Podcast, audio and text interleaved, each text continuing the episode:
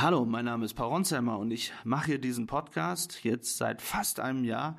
Und wenn der euch gefällt, dann könnt ihr mir sehr helfen, wenn ihr beim Deutschen Podcastpreis abstimmt. Ich bin da nominiert bei den Newcomern. Und den Link findet ihr in den Shownotes. Ich weiß, das ist viel Arbeit, aber vielleicht könnt ihr mir diesen Gefallen tun.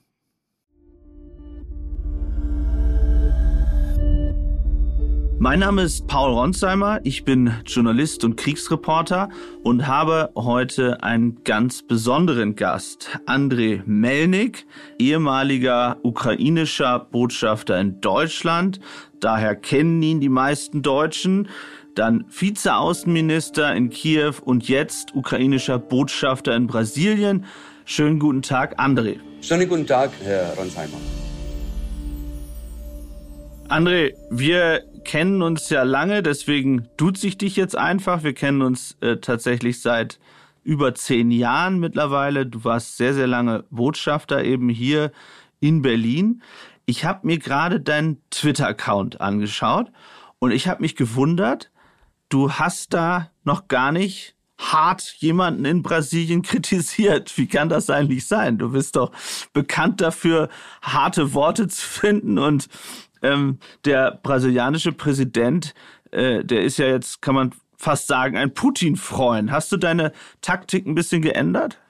Es geht ja äh, nicht äh, nur darum, dass man sofort äh, kritisiert, sondern ich bin hier äh, in Brasilien seit genau 16 äh, Tagen. Äh, ich versuche mich da einzuleben, wirklich anzukommen und zu verstehen, wo ich mich befinde. Es ist ganz eine ganz andere Welt. Das muss ich dir und den Zuhörern äh, sagen. Es ist äh, nicht nur ein Kontinent, es ist eine andere Zivilisation, wenn man so will. Und, ähm, äh, und da braucht man Zeit, um, um zu verstehen, wie die Politik denkt und tickt, äh, wie die Menschen äh, uns sehen äh, in der Ukraine, ob wir überhaupt vom Interesse sind hier für die breite Öffentlichkeit. Das sind die ersten schwierigen Tage der Einlebung und im Moment geht es darum, einfach ähm, äh, Kontakte zu knüpfen. Und ich bin froh, dass wir gestern nach einer sehr, sehr langen Zeit der Sprachlosigkeit auch äh, das Treffen äh, der beiden Präsidenten, äh, Volodymyr Zelensky und äh, Lula da Silva in New York organisieren konnten. Das war nicht leicht, das muss ich sagen. Das war meine erste Aufgabe. Das hat äh, Gott sei Dank funktioniert und jetzt werden wir schauen. Jetzt werden wir schauen. Das war ein gutes Gespräch, ein schwieriges Gespräch, ein äh, direktes und äh, sehr ehrliches Gespräch. Äh, und äh, jetzt schauen wir mal, äh, wie wir weiter äh, vorgehen. Unsere Interessen sind klar. Wir äh, brauchen hier neue Freunde in Brasilien, in anderen äh, lateinamerikanischen äh, Staaten. Wir müssen diesen Freundeskreis erweitern. Äh, vor allem, das haben wir auch gestern äh, in der UNO gesehen, dass wir äh, neue Verbündete brauchen und auf welche Art und Weise wir weiter und ich persönlich vorgehen werde, das sei dahingestellt, steht noch in den Sternen. Mal sehen. Also die Brasilianer sind noch nicht sicher, was äh, mögliche Attacken von Andriy Melnik angeht, wenn ich das richtig verstehe. Wenn wir jetzt mal zurückschauen in die Zeit, als der Krieg begonnen hat, also der erste Kriegstag, aber auch die Tage vorher und du als Botschafter, an welches Gespräch mit deutschen Politikern oder an welchen deutschen Politiker erinnerst du dich am meisten oder was beschäftigt dich am meisten? Oh, das waren ganz viele, äh, viele äh, Gespräche, die sehr bewegend, äh, ermutigend oder enttäuschend waren oder alles zugleich in einem Gespräch. Vor allem denke ich natürlich immer wieder an mein erstes Treffen mit dem Vizekanzler Robert Habeck, der zu uns, zu mir in die Botschaft äh, gekommen ist, äh, gleich am frühen Nachmittag, am 24. Februar 22. Ja, also wir haben natürlich keine äh, Antworten bekommen äh, damals an dem Tag, in dem Gespräch, aber zumindest äh, habe ich gespürt auf äh, rein menschlicher Ebene, dass der Schock sehr groß war, aber gleichzeitig auch die Bereitschaft, zumindest jetzt, wenn der Krieg schon äh, im Gangen war, wo Kiew bombardiert wurde, zum ersten Mal seit äh, 44. Das war äh, auch spürbar und dafür bin ich auch dankbar, denn man hat äh, gesehen, ja, es ist, äh, es war sehr spät, dass äh, dass die Deutschen dann auch wirklich erwacht sind, auch die politische Elite begriffen hat. Es ist ein Krieg, es ist nicht nur eine Drohung, es ist äh, kein, ähm, keine Erpressung, sondern ein wirklich ein sehr, sehr großer, brutaler Krieg und äh, dass wir dann doch äh, nicht allein sind, dass wir nicht allein sind. Und heute können wir, wenn wir jetzt heute zurückblicken auf diese äh, über anderthalb Jahre Krieg äh, und Zerstörung in meinem äh, Land, in meiner Heimat, dann sehen wir, dass die Deutschen endlich ganz oben sind, dass die Deutschen auch froh sind und, und äh, viele stolz darauf sind, was sie tun, äh, diesen Beitrag, äh, den sie leisten, nicht nur die Regierung, aber vor allem ganz normale Menschen und, und, und die Zivilgesellschaft und, und, und die Bevölkerung in Deutschland. Und, und das gibt mir, wenn ich jetzt wirklich zurückblicke, nach all diesen langen Tagen des Krieges.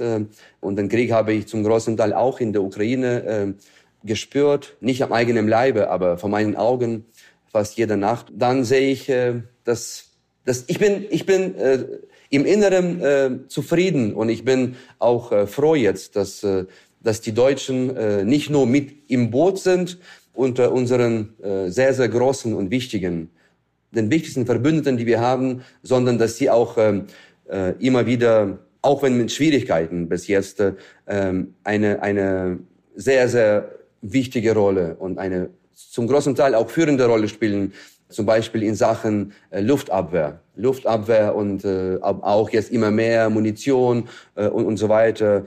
Und ich bin darauf stolz. Ich bin darauf stolz, dass diese Legacy, dass diese Verbundenheit immer noch äh, da ist. Und ich lese jeden Tag Zeitungen in Deutschland. Ich, äh, ich bin immer noch zum großen Teil äh, mit meinen Gedanken äh, in, in Berlin, in Deutschland, bei meinen Freunden, bei vielen Menschen äh, und äh, ich zittere mit. Ich, ich hoffe, dass, dass die Deutschen auch weiterhin äh, nachlegen können, dass die Deutschen noch weiter die Augen aufschließen, äh, eröffnen können, um, um zu sehen, was fällt noch da. Und wir alle wissen, dass äh, äh, dass dieser Krieg wahrscheinlich leider, leider, und du warst ja auch sehr oft in den letzten äh, Monaten äh, in Kiew, an der Front, im Süden, in der Ostukraine, du hast selbst gesehen, wie schrecklich und brutal dieser Krieg war und ist für die Menschen, dass er wahrscheinlich noch lange dauern wird und dass wir uns, und ich, wenn ich sage uns, auch die Ukrainer und die Deutschen,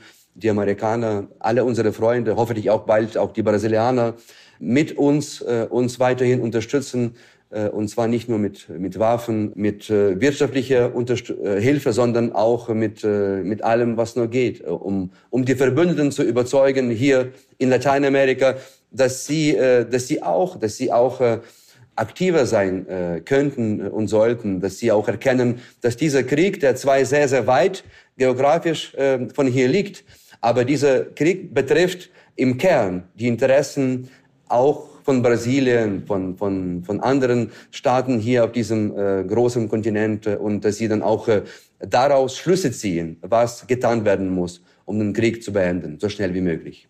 Das klingt jetzt ja von dir in Bezug auf Deutschland äh, sehr, sehr versöhnlich.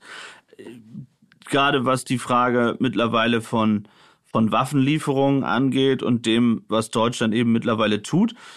Aber ich würde gerne noch mal ein bisschen zurückblicken eben an auf diese ersten Tage. Und da hast du ja sehr hart die deutsche Politik kritisiert, nicht nur bei Twitter, sondern eben auch in Interviews immer wieder. Wie haben die deutschen Politiker, die Spitzenpolitiker, jetzt neben Robert Habeck, nehme ich mal Olaf Scholz oder Christian Lindner zum Beispiel, wie haben die auf dich reagiert? Wie waren die Gespräche, die internen Gespräche, die du damals geführt hast? Das war eine gewisse Evolution. Das war natürlich dieser erste Schock, äh, der Angriff selbst äh, am 24. Februar, äh, der zu einer Wende auch äh, in den Köpfen äh, geführt hat. Und natürlich gab es auch damals ein, ein gewisses äh, Schulgefühl, den ich nicht bei allen, aber bei, bei vielen spüren konnte, dass wir ja äh, so lange vorher gewarnt haben, um, um Hilfe, um militärische Hilfe gebeten haben, und zwar lange vor, bevor der Krieg äh, ausbrach. Äh, und spätestens seit äh, Anfang 2021, als die Russen diesen großen Manöver, du wirst dich erinnern, arrangiert, organisiert haben entlang der Grenzen der Ukraine. Das war im, im April und dann wieder im Herbst. Und das war schon viel, viel dramatischer. Und für mich war das äh, im Oktober klar, dass dieser Krieg jeden Tag äh, kommen mag. Ähm, deswegen äh, äh, es war so eine bunte Mischung von, von, von, von Gefühlen und äh, dann auch diese Erkenntnis, man kann jetzt nicht anders. Also man kann äh, nicht äh, mehr sich verstecken äh, hinter all den Ausreden, die wir lange Jahre in Berlin gehört haben. Auch ich persönlich, ich war ja seit, wie du sagtest, ich war seit Anfang 2015 äh, als Botschafter in Berlin tätig und ich hatte das Privileg und, und auch die Freude, hunderte Politiker zu treffen in relativ friedlichen Zeiten, obwohl wir auch schon damals äh, die Krim-Okkupation hatten äh, und den Krieg äh, in der Ostukraine, in Luhansk und Donetsk.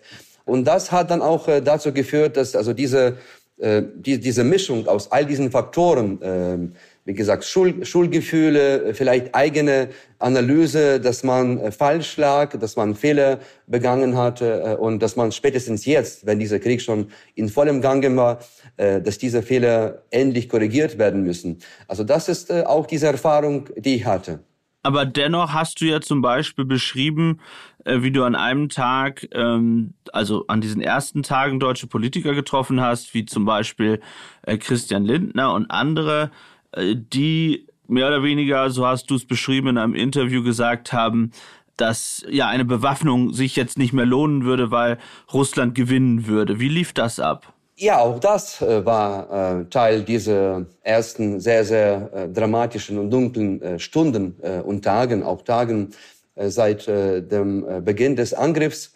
Das war natürlich sehr bitter, vor allem zu hören, wenn man so direkt das ähm, in einem Gespräch hört, äh, Leute wie zum Beispiel. E- wie lief das ab? Das war wie, äh, wie in einem, ja, das war äh, ein, ein, ein sehr, sehr äh, komisches äh, Gefühl, denn wir waren ja selbst äh, schockiert an diesem äh, Morgen, an diesem Tag. Und äh, wir haben äh, verzweifelt äh, nach, äh, nach einer Stütze äh, gesucht, äh, weltweit und ich natürlich äh, dann auch in Berlin, wo ich äh, so viele kannte und viele kannten mich, Gott sei Dank. Ich konnte äh, viele direkt anschreiben, anrufen, äh, um, um Hilfe zu bitten. Bei Herrn Lindner, bei dem Minister äh, Lindner war es so, dass äh, er als einer der ersten äh, auch reagiert hat. Also nicht er persönlich in dem Fall, sondern sein Büro. Und die äh, haben mich auch eingeladen in, ins äh, Ministerium für dieses Gespräch. Am späten Nachmittag war das der Fall, so glaube ich um 16.30 Uhr, wenn ich mich äh, erinnere. Und das war schon wichtig, dass ein, ähm, ein Regierungsmitglied äh, und ein Vorsitzender einer der Regierungsparteien äh, mich empfangen hat. Also das ist ja nicht automatisch. Jeder Botschafter äh, kennt das, äh, dass Zugänge äh, normalerweise sehr beschränkt sind, äh, dass man normalerweise auf, auf der mittleren Ebene agiert, Arbeitsebene, so Abteilungsleiter, im besten Fall dann Staatssekretärsebene. Und da wurde ich vom, äh, vom Minister empfangen. Äh, und das war gut, ein gutes Zeichen, dass, äh, dass man zumindest äh, zuhören wollte und, äh, und dann natürlich äh, gesagt hat, also was eventuell getan äh, werden kann oder eben nicht. Und in dem Fall äh, war das für mich natürlich ein, ein großer Schock, äh, nach wie vor, der in, in meinen Knochen äh, tief sitzt, dass uns kaum eine Chance eingeräumt äh, wurde, dass die Ukraine überhaupt diesen. Was hat er genau gesagt? Ich kann mich jetzt nicht erinnern, also an, an die Wortwahl, äh, aber und es ist wichtig jetzt nicht, äh, also die Worte, die äh, die äh, dann auch äh, zum Ausdruck gebracht wurden, sondern eben diese diese Einstellung, ja, diese dieses Herangehen, dass äh, dass die Ukraine es macht wenig Sinn oder keinen Sinn jetzt, äh, auch jetzt, weil ich, ich habe natürlich die erste Frage, die ich gestellt habe, war äh, Thema Waffen. Und ganz konkret habe ich äh, genannt, was wir brauchen, nämlich ähm, äh, Antipanzerwaffen, äh, denn äh, wir haben ja alle gesehen, diese langen Kolonnen von, von äh, äh, Lastwagen äh, und, und, und Panzer und gepanzerte Technik, die auf Kiew zurollte. Und äh, das war also die erste Bitte, äh, ganz konkret. Wir brauchen heute, morgen, übermorgen Hunderte, Tausende Antipanzerwaffen, aber auch äh, Luftabwehrwaffen sowie Stinger, um eben, weil äh, es gab ja auch diese Helikopter, wir haben auch diese Bilder, die haben sich bei mir zumindest sehr tief eingeprägt. Ja, die Helikopter, die im Norden von Kiew äh, herumflogen, äh, vom äh, Hostomel Flughafen und dann äh, über dem äh, Kiewschen Meer. Und das waren so die ersten, äh, die ersten Bitten. Äh, und, äh, und die Antwort war, okay, was, also das, das macht jetzt äh, keinen Sinn, weil, weil es, es, wäre zu spät, auch, ähm, äh, auch wenn wir jetzt zu einer Entscheidung kommen würden, diese Waffen uns äh, zu liefern. Äh, und äh, insgesamt äh, war eben diese Atmosphäre äh, sehr, sehr düster und dunkel. Und das hat diesen Tag für mich äh, am späten Abend äh, oder am frühen Abend äh, dieses äh, Donnerstags äh, noch dramatischer und, äh, und aussichtsloser. Äh, und, und, und da habe ich wirklich äh, geweint danach. Ich, ich war dann, ich hatte dann noch ein paar äh, Termine äh, am späteren Abend, aber das war das letzte Treffen an, an diesem äh, Tag mit mit Politikern äh, und äh, und ich, ich musste wirklich äh, heulen. Also das war, um, um die Emotionen dann unter Kontrolle zu bringen und zu sagen, okay, wenn wenn jetzt äh, kein Wille da ist äh, und keine direkte Bereitschaft, zumindest jetzt, auch wenn es spät erscheint, äh, zu Hilfe zu kommen, dann muss ich äh, wirklich schreien. Und da gab es noch ein paar Interviews, auch, glaube ich, war das bei Markus Lanz. Wenn ich mich nicht irre, war das lange geplante, eine, eine Einladung von mir, wo ich dann auch über diese sehr, sehr bittere, für mich persönlich, aber auch für, für die Ukraine Erfahrung der Gespräche mit äh, deutschen Politikern äh, gesp offen gesprochen. Ich habe keinen Namen genannt, die sind dann später bekannt geworden, aber, aber das war dann auch dieser Schrei äh, der Verzweiflung von mir, äh, wo ich auch an die Deutschen, an die Menschen in, in, in der Bundesrepublik appelliert habe und, und, und gesagt habe, Leute, also die Regierung äh, die Bundesregierung scheint uns äh, in, in Stich zu lassen. Denn auch in meinem Gespräch mit dem Bundes, mit, mit dem Vizekanzler Habeck, der äh, mich besucht hatte, auch da wurde nicht viel versprochen, eigentlich nichts, außer dass man das nochmals prüfen wird, dass man zumindest bei einigen Themen wie Kraftstoff, ja, das einzige, das einzige Versprechen, äh, das gegeben wurde und dann auch äh, erfüllt wurde innerhalb von drei oder vier Tagen, dass die Deutschen uns ähm, äh, eine große Menge von Kraftstoff organisiert haben. Und diese Kraftstoff für, für die Armee konnten wir über Polen dann in die Ukraine weiter äh, befördern, damit, äh, damit, ja, damit die Armee diese ersten kritischen Tage überlebt, damit, damit ja, die, die Panik unter Kontrolle gebracht wird. Ja, das war, das war ein vielleicht der wichtigste Tag auch in meinem Leben. Wenn ich jetzt zurückblicke, das war der schwierigste und äh, gleichzeitig auch der wichtigste Tag für mich persönlich. Wie erklärst du dir, dass dann am Ende eben doch geliefert wurde? Also am Anfang wollten die Politiker nicht, haben nur Benzin geliefert, haben gesagt, das Ganze lohnt sich eigentlich nicht in Wahrheit. Wie ist es dann passiert, dass Deutschland am Ende eben Panzerabwehrwaffen geliefert hat äh, und später sehr viel mehr noch natürlich. War das, weil man gesehen hat, oh, Kiew hat doch eine Chance, sich zu verteidigen? Also schwer zu sagen, äh, welche Faktoren dann entscheidend äh, am Ende des Tages waren. Äh, ich glaube, dass eine große Rolle bei dieser Entscheidung, die ja, die wurde ja erst verkündet, glaube ich, am späten Abend, am Samstag, also kurz vor der großen Zeitenwende-Rede des Kanzlers. Die Entscheidung, das heißt, es sind äh, zweieinhalb Tage vergangen, äh, bis diese Entscheidung in der Bundesregierung unter den Ampelparteien und Fraktionen äh, getroffen wurde. Ich glaube, dass ein wichtiger Faktor gewesen ist, zumindest aus meiner äh, Perspektive, aus meiner Erfahrung, war, dass die Menschen, und das habe ich auch gespürt, äh, mit unseren Nachbarn, mit, mit, mit vielen, mit denen ich ins Gespräch gekommen bin, an, an diesem Donnerstag, dem ersten Kriegstag, am, am Freitag, wo auch eigentlich alles ganz still war, wo äh, kaum Bewegung war äh, und äh, wo die Hoffnung bei mir und bei vielen nicht groß äh, war, dass, äh, dass am, am nächsten Tag oder am übernächsten Tag dann diese, äh, diese Wendung äh, sich vollziehen wird, äh, dass, dass die Menschen, äh, dass, dass die Regierung wahrscheinlich äh, ich würde nicht sagen, Angst bekommen hat oder kalte Füße, aber dass die Regierung gespürt hat, äh, etwas stimmt nicht. Etwas stimmt nicht. Du kannst dich wahrscheinlich auch erinnern, an diesem Sonntag, äh, als, die, als Kanzler gesprochen hat, als diese Sondersitzung äh, stattfand äh, im Bundestag, äh, das war ja am frühen oder späten Vormittag, am, am Sonntag, dann gab es, wurde auch eine, eine große Demo avisiert und es waren dann am Ende des Tages, ich weiß nicht, glaube ich, eine halbe Million Menschen, die auf die Straßen gekommen sind. Und man hat man, und das wurde angekündigt noch, äh, glaube ich, ein oder zwei Tage sogar äh, vorher, das heißt noch am Freitag, glaube ich.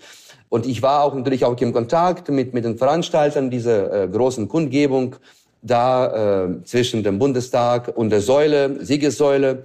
Und ich glaube, man hat dann äh, vielleicht auch, ich weiß nicht, ob das entscheidend war, auch diese Stimmung gespürt, dass, äh, oder vielleicht auch diesen Wut der Bürger, dass, dass sie äh, so enttäuscht waren, dass die Regierung, auch wenn schon das zwei oder zweieinhalb Tage ähm, vergangen sind, nichts unternommen hat. Es gab ja natürlich eine Ansprache des, des Kanzlers am, am, noch am, am Donnerstagabend äh, mit vielen schönen Worten der Solidarität, aber auch nicht mehr. Äh, es gab ja keine Versprechen, was getan werden muss. Auch am Freitag äh, äh, war das relativ still, ein paar Telefonate, aber auch keine große Hoffnung, dass etwas Großes kommt am Ende des Tages.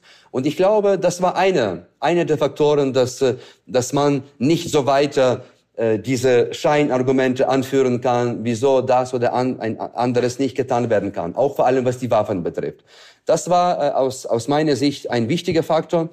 Und, ähm, äh, und das andere war natürlich, dass, äh, dass die deutschen Politiker, aber auch die Menschen gesehen haben, dass nach drei Tagen, äh, und uns wurde ja, uns wurde gegeben eben diese, okay, drei, ein paar Tage, sogar einige Stunden, dass wir äh, nicht mehr durchhalten äh, können. Und, äh, und man hat gesehen, äh, okay, die Kiew steht, Kiew konnte beschützt werden und verteidigt werden, auch weil die Menschen, äh, natürlich viele sind geflohen in den Westen, auch diese Kolonnen hat man noch äh, im Blick. Aber viele sind geblieben äh, und äh, haben äh, die Waffen in die Hand genommen und, und die Stadt verteidigt, versucht Panik zu, zu vermeiden. Und ich glaube, das war auch ein, ein, wichtiger Faktor für die Entscheidungsträger in Berlin, aber auch in anderen Hauptstädten, denn es war ja ein, Deutschland war ja nicht alleine. Das waren viele Staaten, die gezögert haben, die gar nicht gewusst haben, was, ob, ob es sich lohnt, was zu tun oder nicht. Und diese Bereitschaft der Ukrainer, ihre Staatlichkeit äh, nicht aufzugeben, sondern dafür zu kämpfen, äh, auch wenn es keine Waffen oder keine großen Waffen gab, nur Kalaschnikows, die, wenn du dich erinnern wirst, da wurden diese Kalaschnikow Zehntausende äh, nämlich äh, verteilt in, in verschiedenen Bezirken von Kiew. Äh, und auch diese Bilder haben sich bei mir, ich war in Berlin, sehr, sehr tief eingeprägt. Und vielleicht auch andere Faktoren. Vielleicht gab es auch dann Telefonate, über die wir noch nicht wissen. Vielleicht werden wir bald auch in, in Memoiren darüber hoffentlich bald äh, lesen. Gab es auch Kontakte mit anderen Partnern, mit äh, den baltischen Staaten, mit den Amerikanern, mit Polen, die auch noch äh, vor dem Krieg uns einige Waffen geliefert haben, wie diese Antipanzerwaffen Javelin oder zum Beispiel, ich kann mich erinnern, das war, glaube ich, zwei oder drei Tage vor dem Kriegseinbruch, haben die Letten uns alle Stinger-Vorräte, die sie hatten, haben uns geliefert. Und äh, mein Kollege, der Botschafter, der damalige in Riga, hat mir gesagt, also die kamen noch rechtzeitig an. Das heißt, sie wurden wirklich dann äh, in den ersten Tagen auch ähm, äh, benutzt, verwendet, um, um diese Attacke mit Helikoptern äh, abzuwehren. Äh, und äh, vielleicht war das auch ein Faktor, aber wir wissen noch vieles nicht. Und ich hoffe, dass äh, mit der Zeit, mit der Zeit werden wir mehr Einzelheiten bekommen. Vielleicht wird auch der Kanzler sich dazu äußern, nicht, nicht jetzt. Hattest du Kontakt zum Kanzler in diesen ersten Tagen des Krieges? Also leider nicht. Und das war auch eine, eine gewisse Enttäuschung für mich persönlich. Das ist nicht üblich natürlich, dass ein Botschafter sich mit dem Kanzler trifft. Äh, das passiert natürlich immer wieder. Und ähm, ich habe noch in den ersten Stunden, das war am frühen Morgen des 24. Äh, Februar, äh, um neun Uhr oder so habe ich meinen Assistenten gebeten, dass er anruft ähm, und auch schriftlich eine Anfrage stellt bei, bei allen wichtigen Menschen in diesem Land, bei dem Bundeskanzler persönlich, bei Bundespräsidenten, bei vielen Ministern. Und da kamen auch diese Antworten von Herrn Habeck und Herrn Lindner. Aber es gab keine Rückmeldung aus dem Kanzleramt. Erst am nächsten Tage, äh, also am Freitag, äh, am, am, Nachmittag, habe ich mich getroffen mit einem Kollegen, äh, der für uns quasi zuständig war. Das ist so Referatsebene, äh, Leiter, höher Es ist mir nicht gelungen, jemanden äh, zu erreichen. Äh, und diese, auch, aber auch dieses Treffen war lange geplant. Das war ein Arbeits Arbeitsgespräch. Äh, und, äh, und da habe ich natürlich die gleichen Themen. Äh, und das war ein Freitag, ein Freitag, wo alles noch im Ungewissen blieb, wo wir gar nicht wussten, äh, ob die Deutschen. Hatte der Kanzler, glaubst du, Angst vor dir? Ich, weil, ich weiß, weil ja, du so hart ihn kritisiert hast, oder? Aber es ging ja nicht nur um den Kanzler, ja. Ich, ich, ich hätte auch gerne Herrn Blödner äh, getroffen äh, oder oder den Kanzleramtminister, mit mit dem ich eigentlich äh, bis heute in einem sehr, sehr engem und guten Kontakt äh, seit, seit meiner Hamburger Zeit äh, war.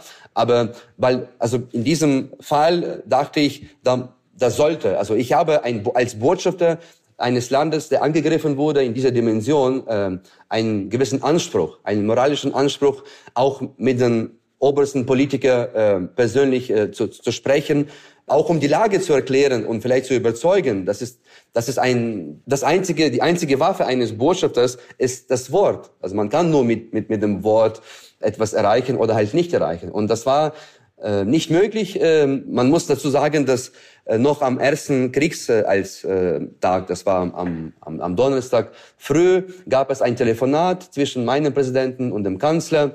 Also ganz früh, ich glaube so um, um sieben oder so. Aber das war ein sehr, sehr kurzes Gespräch, ja, und in diesem Gespräch, äh, ich habe dann mich natürlich erkundigt bei den Kollegen, bei dem diplomatischen Berater, okay, worum ging es? Und äh, das war, ja, also ein sehr, sehr kurzes und, und formelles Gespräch äh, mit, mit, mit Kondolenzen, dass, äh, dass, dass dieser Krieg jetzt uns heimgesucht hat und, und was man tun könnte, aber auch nicht mehr. Es gab ja keine Versprechen, keine, keine Vereinbarungen. Deswegen dachte ich, okay, vielleicht könnte ich am, am nächsten Tag oder egal wann, äh, wann der Kanzler oder, oder seine, sein Minister oder auch seine hochrangige äh, Kollegen äh, im Team äh, mir zuhören könnten. Aber es ist nicht gelungen, äh, leider. Aber da kann man nicht machen, ja. Das ist äh, so läuft die Politik. Äh, wenn du ähm, äh, jetzt andere Botschafter auch von größeren Staaten in Berlin fragen würdest, ob sie diesen Zugang hätten, denn ich habe dann noch am, am frühen Morgen, am 24. alle meine Kollegen angerufen, den amerikanischen Kollegen, ein Charge d'Affaires, also die, die, die Franzosen, die den Vorsitz hatte in, in der EU, alle, die, die mir zuhören wollten. Und ich habe sie gebeten, Leute, vielleicht könnten wir eine gemeinsame Demarche machen im Kanzleramt, denn alleine kann ich nicht durch äh, quasi äh, durch diese äh, Mauer ähm, äh, um, um äh, zu erklären, also was äh, was los ist und was wir Ukraine äh, erwarten, was getan werden könnte. Aber auch diese Demarsche war nicht möglich, weil alle mir gesagt haben, nein, äh, sie haben, sie können auch nichts mehr, äh, nichts mehr tun. Ja, das bleibt auch für mich ein, ein, ein gewisses äh, Trauma, dass man, dass man das nicht thematisieren konnte. Ich meine, es ging ja. Und Steinmeier? Von, von Herrn Steinmeier gab es gar keine Reaktion. Gar keine. Also auch gar keine Antwort. Ja, das. Du, also hast versucht, einen Termin bei ihm zu bekommen und er hat nicht geantwortet. Ich meine nicht er, sondern sein Büro. Also ich habe dann extra meinen Assistenten, äh, meinen Kollegen der Botschaft äh, gefragt äh, am Abend, am 24. Februar und, und am, am nächsten Tag, am Freitag, am Samstag okay, gab es eine Rückmeldung, gab es irgendwelche, äh, ja, eine Mail zum, zum Beispiel oder einen protokollarischen Anruf? Äh, nein, es, es, es gab gar keine Reaktion. Diese Reaktion oder eben Nicht-Reaktion, die du erlebt hast in den ersten Tagen, hat das auch dazu geführt, dass du auf Twitter ähm, oder auch in den Medien immer, ich sag jetzt mal, aggressiver wurdest und würdest du im Nachhinein sagen, weiterhin sagen, das war die richtige Taktik oder denkst du manchmal, ich habe da hier und wieder auch ein bisschen zu viel, ich nenne es jetzt mal gepöbelt und beleidigt? Ich erinnere mich da an diese beleidigte Leberwurst oder andere Dinge, die man ja, wenn man jetzt äh, in diplomatischen Sphären denkt, ja so noch nicht kannte, sage ich jetzt mal. Ja, du, du, hast recht. Ähm, ich frage auch mich ähm, immer wieder selbst, ähm, was richtig oder falsch war, was hätte man anders machen können und müssen. Aber äh, ich glaube, dass in den ersten Tagen, äh, und diese Tage waren für uns entscheidend, diese ersten drei Tage, äh, wo, wo auch die deutsche Politik diese Wende vollzogen hat, aber auch danach. Denn diese Entscheidung war wichtig, und äh, hat eine historische Dimension, ohne Übertreibung. Ich meine, die, die Kanzlerrede und, und die nächsten äh, Schritte, auch erste Lieferungen von diesen Waffen. Äh, und es, es ging auch um, um nicht viel, ehrlich gesagt. Es ging dann, glaube ich, um 1000 Antipanzer. Äh, Waffen und, und 500 Stinger oder so. Aber wieso ich dann äh, doch äh, lauter oder immer lauter werden musste, war, dass äh, ich dachte und meine Landsleute dachten und meine Regierung äh, dachte und der Präsident natürlich auch, dass äh, wenn man diese Entscheidung von dieser äh, Größenordnung, äh, von dieser Dimension in der Ampel getroffen hat, dann sollte es eigentlich keine Hürden mehr geben. Dann, äh, das war ja eine richt richtungweisende Entscheidung des, des Bundestages und, und der Bundesregierung.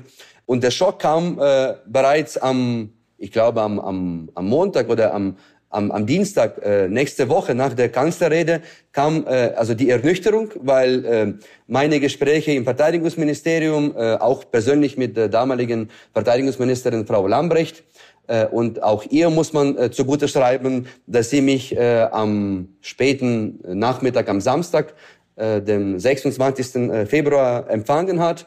Und äh, über diese Zeitenwende habe ich von ihr erfahren. Das heißt nicht von, von der Presse oder nicht äh, erst äh, von diesen ersten Tweets des Kanzlers, äh, die er gemacht hat am späten Abend, am, am Samstag, sondern von der Verteidigungsministerin. Und ich war überglücklich. Das war vielleicht äh, auch einer der wichtigsten Tage äh, für, für mich. Also diese erste Neuigkeit äh, über die Änderung der deutschen Politik. Aber die Ernüchterung und die Katerstimmung kam am Montag oder am Dienstag, wo mir gesagt wurde, okay, das, was verkündet wurde, wird geliefert und dann ist es vorbei.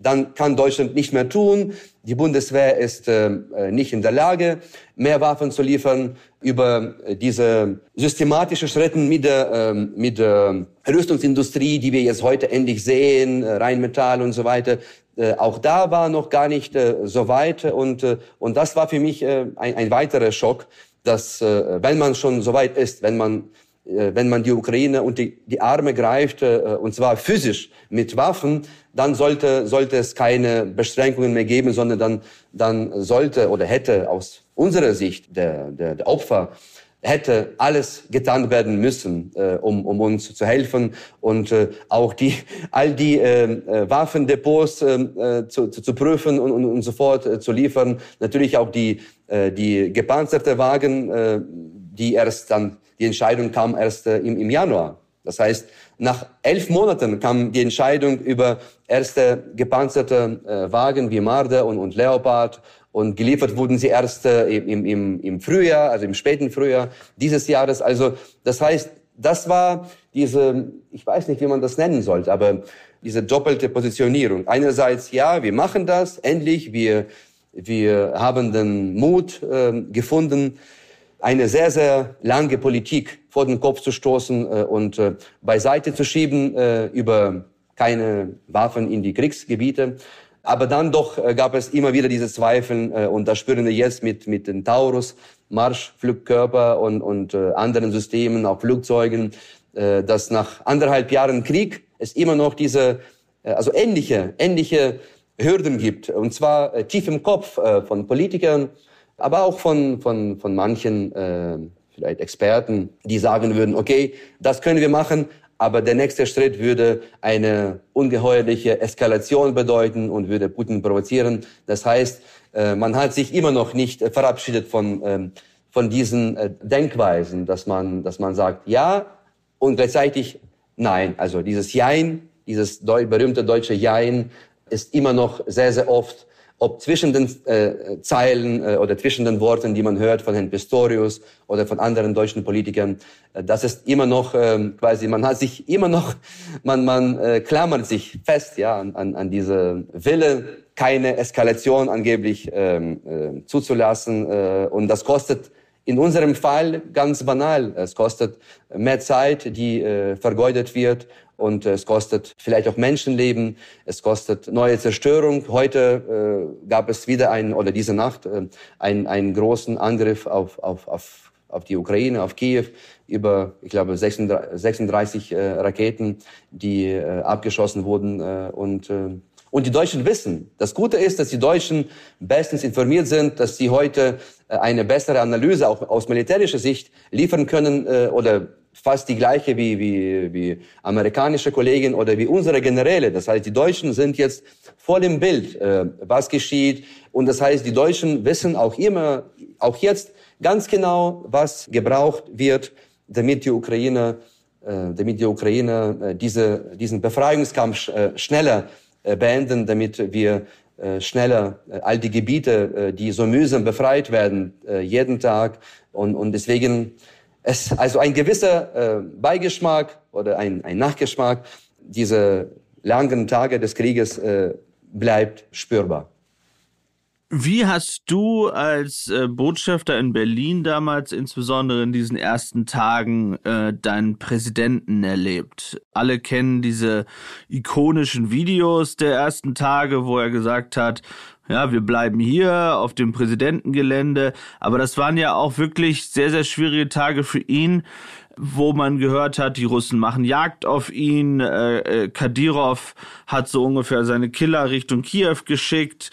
Hattest du direkten Kontakt? Also konnte man Zelensky in den Stunden SMS, WhatsApp schreiben? Wie bist du mit ihm in Kontakt gewesen? Also es ist ähm, äh, eher unüblich, dass, ähm, äh, dass ein Präsident, auch mein Präsident, äh, direkt mit, äh, mit Botschaften kommuniziert. Ähm, ich glaube, er hat diesen Kontakt äh, vielleicht mit, mit meiner Kollegin in den USA mit Oksana Markarova, die diesen äh, auch direkten Zugang hatte, aber weil sie vorher natürlich die Finanzministerin war äh, und in der Regierung war, auch von, von Zelensky, als er gewählt wurde.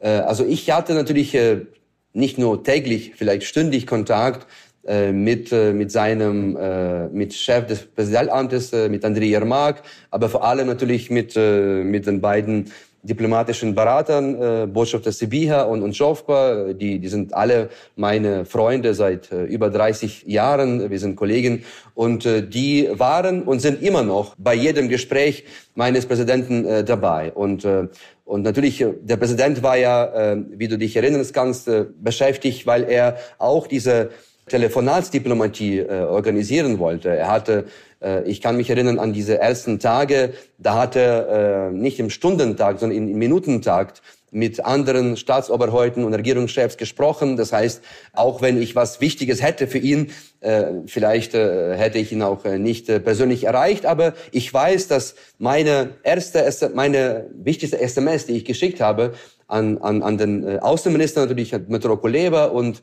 an, an Herrn Yermak, äh, an den äh, Chef der, der Kanzlei von äh, Präsident Zelensky und auch an die beiden Berater geschickt war. Das war nach meinem Gespräch mit, mit äh, Bundesverteidigungsministerin Lambrecht äh, über, äh, über die Zeitenwende, aber auch damals, äh, damals wurde gesagt, dass diese Entscheidung erst am Montag verkündet wird.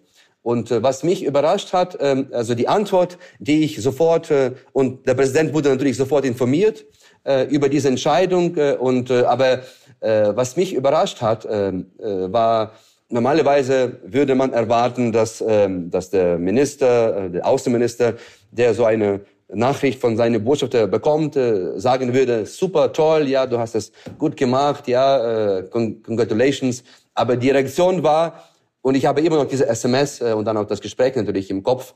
Was genau wird geliefert? Wie viel und wann kommt das an? Also das war die Reaktion auf, auf meine auf meine freudige Nachricht, dass die Zeitenwende äh, sich äh, abzeichnet. Das war am späten Abend, das war um 19 Uhr äh, Berliner Zeit am, am Samstag. Das heißt noch, das war noch vor den Tweets von den Kanzler, äh, dass ich die informieren kon konnte und haben die dir eigentlich ähm, muss man sich das so vorstellen, dass die auch dir Druck gemacht haben aus Kiew im Sinne von, warum, äh, also wenn du so eine SMS bekommst, wie, war das die ganze Zeit so? Sie gesagt haben, wie kann das sein, dass immer noch keine am Anfang äh, Panzerabwehrwaffen da sind, dann Gepard, äh, äh, dann ähm, äh, Panzer und so weiter?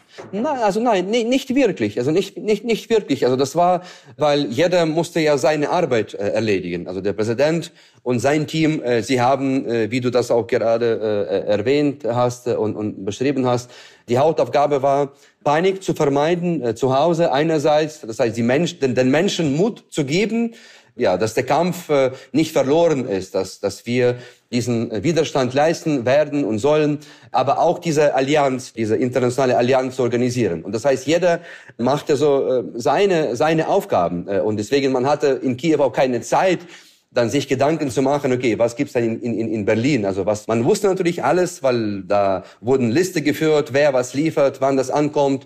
Die Logistik war natürlich schrecklich, äh, das wurde gerade organisiert, alles über Polen, diese ersten chaotischen äh, Tage. Und deswegen, ich, ich spürte keinen Druck. Also der einzige Druck, den ich spürte, war mein äh, Gewissen. Denn äh, ich, äh, wie hätte ich dann äh, meinen Kindern und vielleicht dann irgendwann auch meinen Enkelkindern äh, in, in die Augen schauen können, die mich gefragt hätten, du warst ja im Mitten äh, dieses Machtzentrums äh, in, in, in Berlin. Ja, du warst nah dran. Äh, äh, was hast du gemacht? Hast du dann einfach mal diplomatisch eine Note geschickt und dann zwei Wochen äh, äh, darauf auf eine Note, auf die Antwort gewartet oder äh, oder was hast du gemacht? Also mich hat das vor allem äh, das äh, um, umgetrieben äh, und natürlich auch äh, der Wunsch, so schnell wie möglich äh, diese Hilfe zu organisieren vor, vor allem mit den Waffen, aber auch mit, mit anderen Sachen, mit, mit humanitären Leistungen, mit, mit, äh, mit wirtschaftlicher Unterstützung, die dann auch ankam. Langsam, aber, aber immer systematischer bis heute. Und das schätzen wir. Also das waren, aber es waren also keine, also das, das war, das war auch der Vorteil un, unseres diplomatischen Dienstes, dass wir im Gegenzug zu anderen, äh, zu anderen Diensten, vielleicht auch zum Auswärtigen Amt oder auch zum Auswärtigen Amt in Russland, dass wir äh, äh, viel flexibler sind. Dass es gibt wenige Hemmungen. Das heißt, ich als Botschafter hatte nicht volle Freiheit, aber ich hatte wirklich sehr, sehr viel ähm, Freiraum, äh, das zu tun, was ich äh, für richtig hielt. Und dann hat keiner mir quasi äh, oder kontrolliert oder geschaut, okay, hast du das gemacht oder das? Ich musste das selbst entscheiden äh, und äh, es, es gab ja keine keine ähm, äh, Rundschreiben, ja, die man so hat. Okay, du musst das und das tun und dann uns berichten, sondern jeder hat getan, was äh, was er für richtig hielt. Gibt es nochmal gefragt irgendeinen deiner vielen Tweets, sage ich mal, wo du heute sagen würdest, den hätte ich lieber nicht schreiben sollen oder denkst du bei allen, äh, hat zu irgendwas geführt? Na, nein, also natürlich gibt es viele. Ich meine, das, was du erwähnt hast, also mit dieser Leberwurst, das kam ja als schon viel später. Das kam schon, glaube ich, Anfang Mai oder so, in den ersten Maitagen, als äh, der Kanzler und der Bundespräsident dann sich geweigert haben, dann die Ukraine zu besuchen. Äh, und, und diese Besuche äh, waren für uns damals wie heute, aber damals ganz Besonderes, du wirst dich erinnern, ganz wichtig, um, um Flagge zu zeigen, dass unsere deutschen Freunde auch vor Ort sind, dass, dass, dass die Regierungsspitze Flagge zeigt und, und Unterstützung zusichert. Äh, und äh, das war natürlich, äh, das waren Äußerungen, die man natürlich, die ich sehr oft bedauert habe. Denn ähm, also ich brauche diesen Ruhm in Anführungszeichen als der undiplomatischste Diplomat zu sein. Also das brauche ich nicht. Ich bin, ich bin ein ganz normaler Diplomat seit äh, 26 Jahren im Dienste und äh, das ist mein Geschäft, das das einzige, was ich kenne. Man bedauert das schon. Ähm, ich weiß nicht, ob das äh, eher das Gute oder das das äh, oder das Gegenteil bewirkt hat, äh, diese Äußerungen. Manchmal hatte ich schon das Gefühl, dass man doch auch eine solche Sprache benutzen oder hätte benutzen müssen, um diese Positionierung, ja, diese doppelte Positionierung, die ich erwähnt habe, nämlich ja, wir helfen so, solange wie es nötig ist, aber wenn es konkreter wird, dann gibt es äh, immer wieder neue Ausreden. Äh, und, äh, und das war einer der Fälle, wo mir einfach der Kragen äh, geplatzt hat. Also wo ich, äh, wo ich dann gesagt habe, wie kann das sein, dass man, dass man sagt, nein, ich, ich fahre nicht oder ich fahre nur, wenn der Präsident fährt. Also das war für mich äh, angesichts dieser Katastrophe, die bis heute wir Ukrainer spüren auf unserem Land, einfach äh, unverständlich und unvorstellbar. Wie kann man so argumentieren, äh, anstatt einfach mal klare Kante zu zeigen und einfach in den Zug zu, äh, äh, zu steigen äh, und, äh, und nach Kiew zu fahren. Also, aber es gibt auch viele andere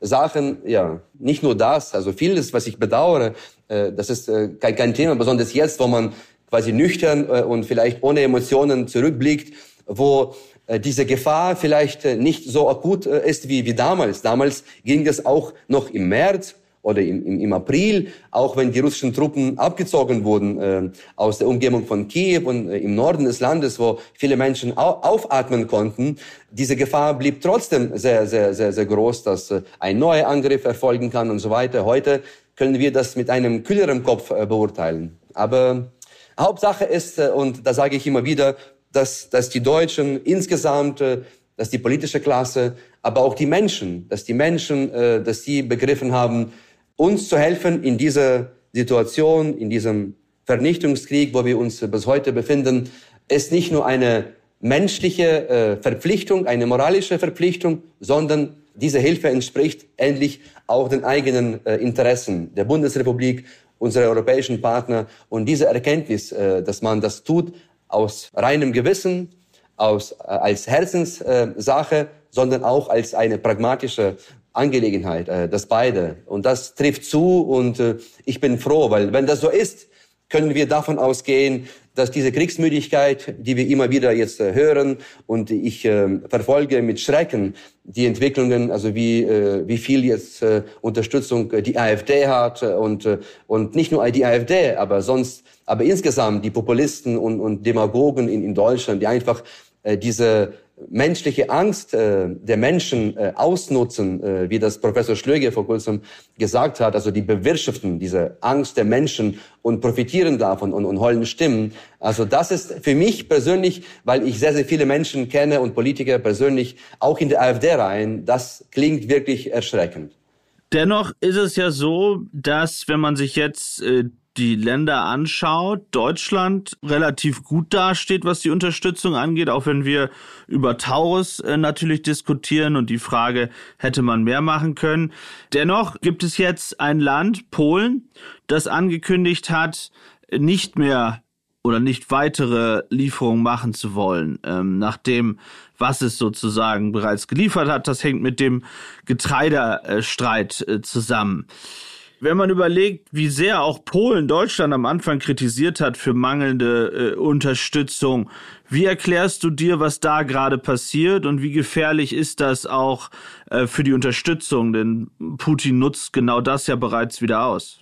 Also für mich ähm, sind das ja sehr, sehr schwierige Neuigkeiten. Äh, das, was du ähm, äh, gerade erwähnt hast, also diese, dieses Hin und Her und, und äh, und diese, äh, diese Streitereien und Streitigkeiten, vor allem wegen dieser Entscheidung äh, unserer polnischen Freunde, also die äh, Landwirte zu schützen, indem man die Exporte oder in dem Falle die Importe von Getreide und von, von anderen landwirtschaftlichen Produkten aus der Ukraine verbietet über das Staatsgebiet Polens, aber auch es geht ja um andere äh, osteuropäische Staaten, die hier einem Boot sind. Das ist für mich äh, natürlich sehr, sehr bitter äh, und, und, schade, denn ich meine, streiten können wir äh, nach dem Krieg. Und äh, solange dieser Krieg gegen uns geführt äh, und auch gegen, gegen die westliche äh, Wertegemeinschaft, das heißt auch gegen Polen, gegen Deutschland, gegen alle, dann äh, wäre das mindestens kontraproduktiv, hier jetzt diesen Streit äh, eskalieren zu lassen, weil am Ende des Tages erzeugt man äh, somit auch ein, ein, ein gewissen äh, Sog, ja, es hat eine Sogwirkung, ja, es ist also eine Spirale, die man dann vielleicht irgendwann, äh, weil die Emotionen äh, so hoch sind und, und, und hochkochen, gar nicht mehr stoppen kann. Äh, und deswegen kann ich, kann ich nur hoffen und appellieren an, an jeden, äh, dass äh, also diese, diese, diese Politik nicht mehr weiter äh, zu führen, denn das hilft ja keinem. Das hilft ja keinem, vor allem nicht uns wo wir an diese Unterstützung äh, aus Polen, aus Deutschland, aus anderen Staaten, die uns äh, am meisten geholfen haben, seit den ersten Kriegstagen äh, nach wie vor äh, angewiesen sind. Äh, die Polen haben uns auch äh, äh Waffen äh, in Milliardenhöhen geliefert, äh, Panzer, sie haben als Erste ihre Panzer geliefert äh, und äh, viel, vieles mehr. Aber jetzt äh, das alles gegeneinander äh, auszuspielen, äh, das, das finde ich das finde ich äh, schwierig. Dann keiner wird das verstehen. Äh, und äh, ich hoffe, natürlich wir verstehen, dass äh, in, in, in Polen jetzt äh, Wahlkampf äh, ist äh, und äh, dass sehr oft manche Themen äh, aus dieser Perspektive betrachtet werden müssen. Und deswegen wünsche ich mir, dass diese, dass die Wahlen so schnell wie möglich vorbei sind und dass man, dass man äh, auch weiterhin diese partnerschaftliche äh, Zusammenarbeit, die man ja hatte und man hat gespürt, auch fortsetzt. Ja, dass man, dass man einfach nicht auf auf jede Äußerung äh, reagieren muss. Ja, also dass man auch mal äh, locker lassen sollte und sagen, Leute, also wir wir, wir verstehen. Aber wenn du das jetzt äh, siehst, äh, dass selbst aus Polen, äh, selbst aus Polen sozusagen diese Stimmen kommen, warum auch immer, wie viel Sorgen macht dir das für den weiteren Kriegsverlauf? Denn Putin, das können wir ja sehen, spielt auf Zeit, hat so viele Soldaten, wie er will, ähm, macht weiter und hofft doch darauf, dass im Westen es Bruchlinien gibt, dass äh, westliche Staaten aufhören werden, die Ukraine zu unterstützen. Also wie schwierig wird das und aus deiner Sicht, wie lange wird dieser Krieg noch dauern?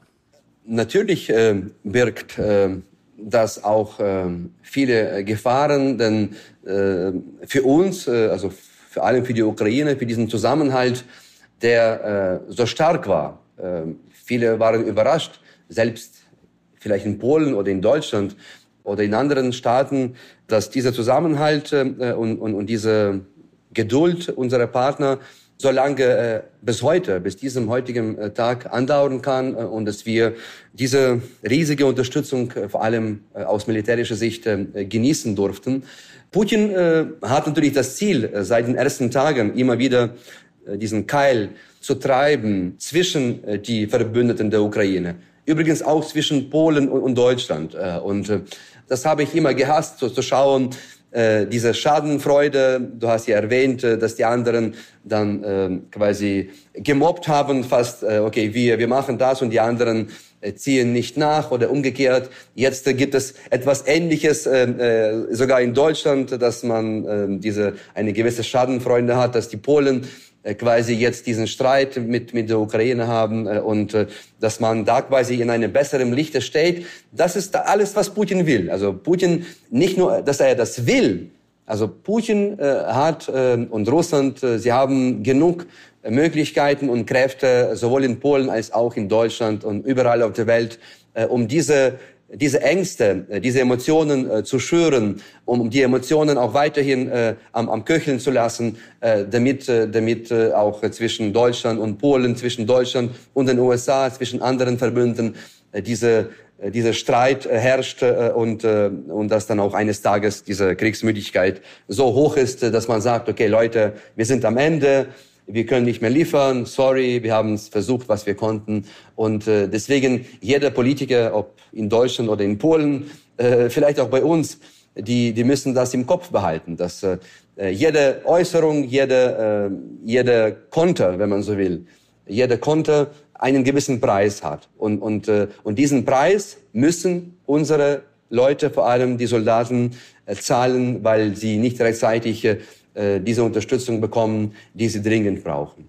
Zum Abschluss, André, wie geht das jetzt weiter bei dir in Brasilien? Wann kriegst du die Brasilianer dazu, dass sie die Ukraine so unterstützen, wie du dir es vorstellst? Und wann, wann gibt es den ersten Agro-Tweet? Äh, das ist eine, ja, eine gute Frage. Das erste Interview erscheint gerade heute in der größten Zeitung, O Globo, äh, hier in Brasilien. Äh, und da wird es auch darum gehen, dass wir äh, durchaus auch aus Brasilien äh, militärische Unterstützung erwarten. Äh, und ich äh, erkläre das mit, äh, mit sehr, sehr einfachen Dingen. Und zwar mit, äh, mit meiner persönlichen Erfahrung. Äh, du hast ja mich sogar besucht äh, noch äh, im Herbst 2022, äh, äh, einige Wochen, als ich zurückgekehrt bin, wenn diese Dunkelheit überall herrschte.